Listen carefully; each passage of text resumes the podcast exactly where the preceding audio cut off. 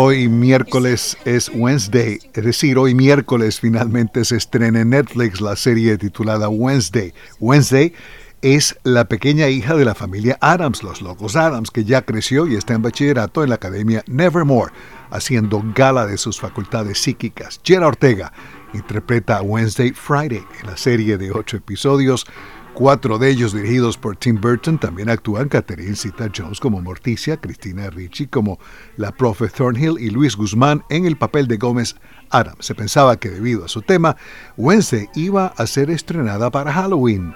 Ya está streaming por el servicio Disney Disenchanted, la secuela de Enchanted, la historia de una princesa transportada a Nueva York en Desencantada actúan Amy Adams, Irina Menzel, Patrick Dempsey y la hija de la cantante Minnie Riperton, Maya Rudolph.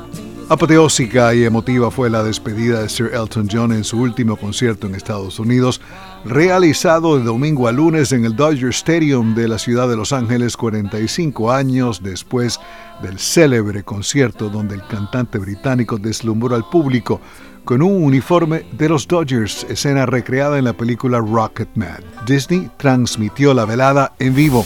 El traje que el actor Chadwick Boseman utilizó en la película Black Panther estará en exhibición en el Museo Nacional de Historia y Cultura Afroestadounidense de la institución Smithsonian en la Alameda de la capital de Estados Unidos. El museo adquirió el icónico traje junto a otros elementos de la película como parte del guion firmado por el director Ryan Coogler para Afroturismo History of Black Futures, la cual será presentada en la Galería de Exhibiciones Especiales del Banco de América de marzo de 2023 a marzo de 2024. El egresado de la Universidad Howard aquí en Washington murió en 2020 a los 43 años.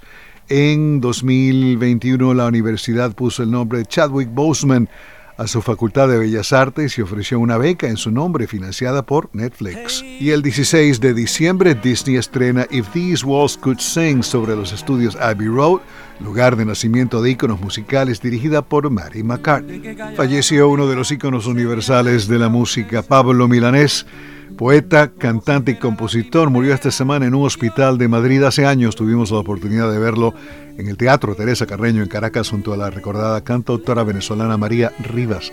Milanés le dio música a la poesía del maestro Nicolás Guillén.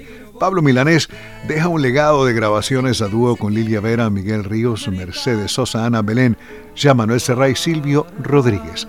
Alejandro Escalona, Voz de América.